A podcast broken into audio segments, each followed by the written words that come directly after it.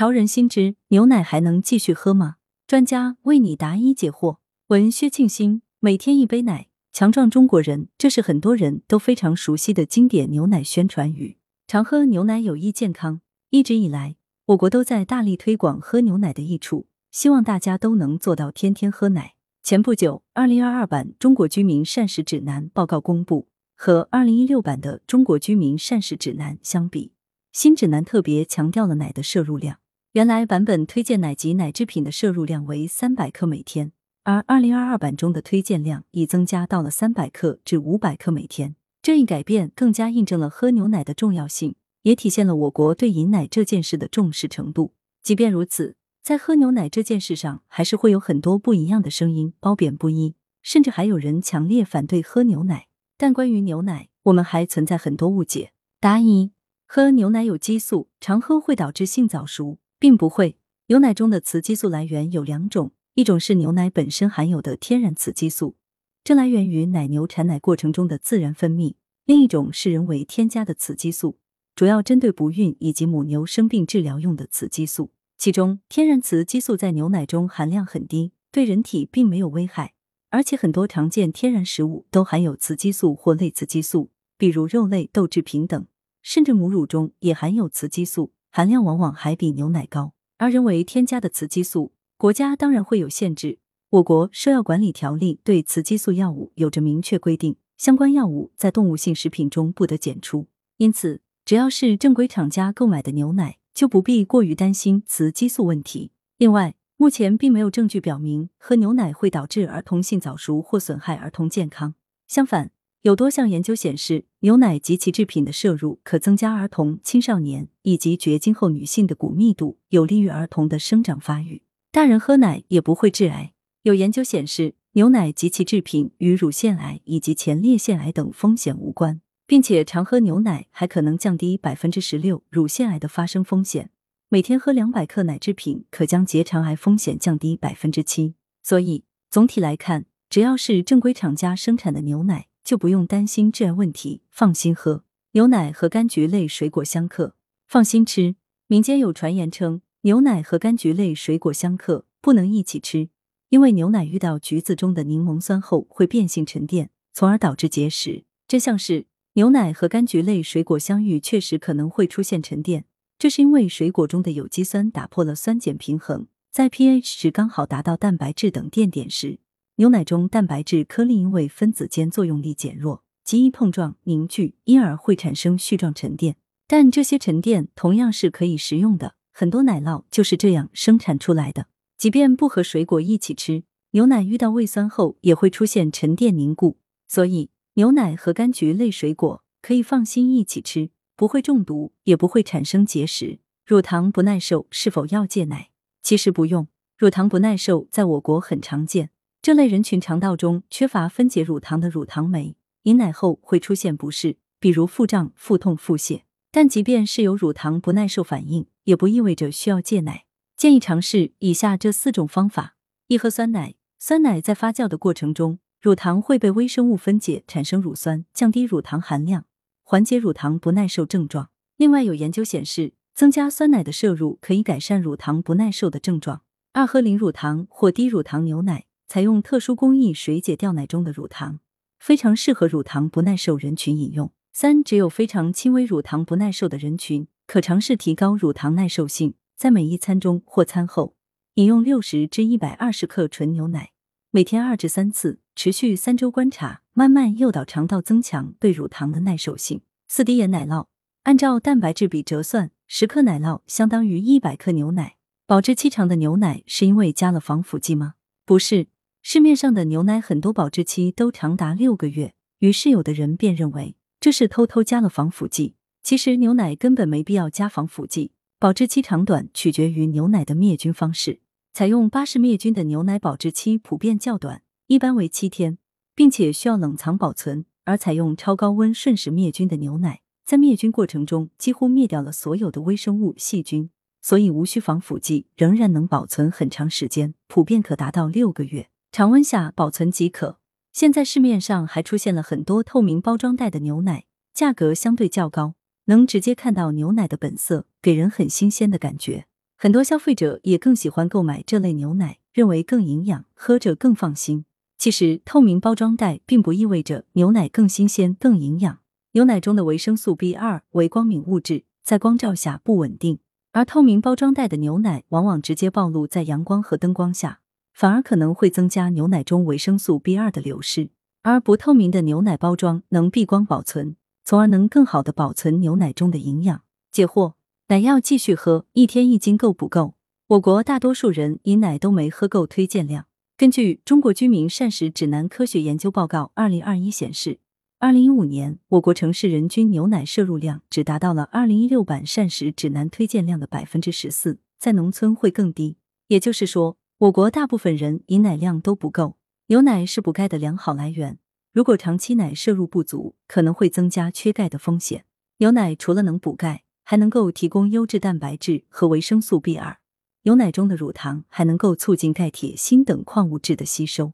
二零二二版《中国居民膳食指南》推荐奶摄入量已增加到了每天三百至五百克，每天一斤五百克奶其实很有必要。对于钙需求量较高的特殊人群来说，即便每天坚持喝三百克的牛奶，仍然很难补够钙。比如正在生长发育中的青少年、孕中晚期女性、乳母以及五十岁以上人群，如果每天饮奶三百克，其实只能能够补充三百二十一毫克的钙。这意味着他们还需要从其他食物中再摄入五百毫克至九百毫克的钙。除了牛奶，绿叶蔬菜、豆制品也是补钙的来源，但受到植酸、草酸等影响，吸收率大多不如牛奶。比如，豆腐的钙吸收率仅为百分之十五，芹菜的钙含量高于牛奶为一百九十一毫克每一百克，但草酸含量高达两百三十一毫克每一百克，可利用的钙仅为七十九毫克每一百克。韭菜钙含量为一百零五毫克每一百克，草酸高达一百六十二毫克每一百克，可利用钙仅为三十四毫克每一百克。编者注：植酸可与钙、铁、镁、锌等金属离子产生不溶性化合物，草酸可降低矿质元素的生物利用率，在人体中容易与钙离子形成草酸钙，导致肾结石。实在不爱喝牛奶，怎么补充营养？还有一些人就是不喜欢牛奶的味道，或者对乳制品过敏。真的是无法喝牛奶补钙，也有一些朋友始终对牛奶心存怀疑，不愿意喝。那这些人群如何才能补够钙呢？对于不喜欢牛奶味道的人群，可以将牛奶和水果一起制成奶昔，比如草莓奶昔、香蕉奶昔、芒果奶昔等，味道大多可以接受。也可以用牛奶或奶粉做蛋羹和馒头，酸奶和奶酪也是很好的选择。按照蛋白质比折算，十二点五克奶粉相当于一百克牛奶。而对于牛奶过敏的人群，不能吃任何乳制品，经常会担心钙摄入不足，建议蔬菜选择钙含量较高的，比如油菜、小白菜、萝卜缨、茴香、香菜。而对于草酸较高的蔬菜，比如菠菜、苋菜、空心菜、芹菜等，可以焯水后再吃。每天蔬菜吃够三百克至五百克，做熟后的蔬菜大概一拳头大小，约为一百克。豆制品建议至少吃五十克大豆对应的量。比如两个拳头大小的豆腐，或四块豆干，或一点五个拳头大的豆腐丝。除此之外，还可以适当补充钙剂，建议选择小剂量的，最好是每片含钙一百毫克至三百毫克的，可以灵活补充。喝奶就爆痘咋办？很多小伙伴其实很喜欢喝牛奶，但令人无奈的是，一喝牛奶就满脸爆痘。出现这种情况，可能是因为本身体质对牛奶存在食物不耐受。牛奶中的酪蛋白可促进胰岛素及印硝的分泌增加，导致痤疮发生。特别是脱脂牛奶可能比全脂牛奶更为严重，所以在中国痤疮治疗指南（二零一九修订版）中也提到，如果长痘痘，要特别注意限制脱脂牛奶的摄入，可以尝试无糖酸奶和低盐奶酪。有人还喜欢用牛奶做面膜，认为喝牛奶抹牛奶能美白。其实这种说法倒是没有依据的。黑人也喝牛奶。肤色仍然还是黑的。牛奶的主要成分是水、蛋白质、脂肪、钙等，这些成分对美白都没啥特殊作用。即便是每天用牛奶洗脸，也不会美白。肤色和遗传因素以及环境因素关系密切，并不是吃哪种食物就能改变的。喝牛奶要推荐，但别指望美白。至于用牛奶洗脸，还是别再浪费了。总结：从补钙以及预防疾病的角度来说，每天三百克至五百克的牛奶很有必要。如果你特别喜欢喝牛奶，每天要喝五百克以上，那么更建议选择低脂奶。或者适量减少其他油脂的摄入，并且避免总能量超标。以上信息来源：科学辟谣公众号平台。链接：专访华南理工大学教授娄文勇。想补钙，除了喝牛奶，还应补充 CBP。文阳城晚报记者孙磊。华南理工大学出版社适时推出一本科普图书《初乳碱性蛋白 CBP 与骨骼健康》。该书由华南理工大学娄文勇教授、西南民族大学曾英杰博士科普作者李代伟共同编著。书中强调，一种初乳碱性蛋白 CBP 可直接作用于骨骼细胞，促进成骨细胞增殖，极大增强钙质的吸收利用。与钙结合，能有效增加人体骨密度及儿童青少年的骨长度。CBP 以牛初乳为原料，经杀菌、脱脂、离心分离、超滤等多项工艺制成。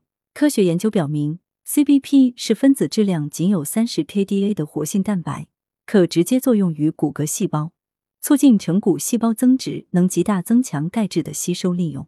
因此，CBP 能为骨骼健康注入新能量，此机理又被称为 CBP 骨能量。据悉，二零二一年八月。华南理工大学食品科学与工程学院联合培植健康中心组织了一次九十天 CBP 骨能量体验计划，共有包括华南理工大学教职工在内的三十一位受试者参与测试。检测及统计结果显示，约百分之九十的受试者骨量得到了改善或维持良好状态，其中效果显著的约占百分之六十五。说到坊间传说牛奶中含有激素，大人喝了有害健康。小孩子喝了会性早熟，娄文勇也表示，这一说法夸大了牛奶中激素对人的影响。生长激素是动物脑中分泌的一种蛋白质，几乎所有的动物乳汁都会含有少量的激素，用于促进动物的生长。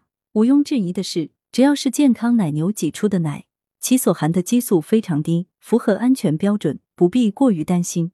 他表示。牛奶中含有丰富的钙、维生素、蛋白质等营养物，以及微量的骨骼生长因子 CBP、乳铁蛋白、免疫球蛋白等。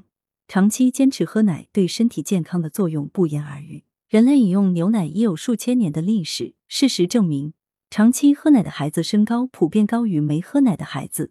坚持喝牛奶的成年人身体也更健康，所以才有每天一杯奶，强壮一个民族的说法。但他也强调。单靠喝牛奶是不可能达到有效补充 CBP 的。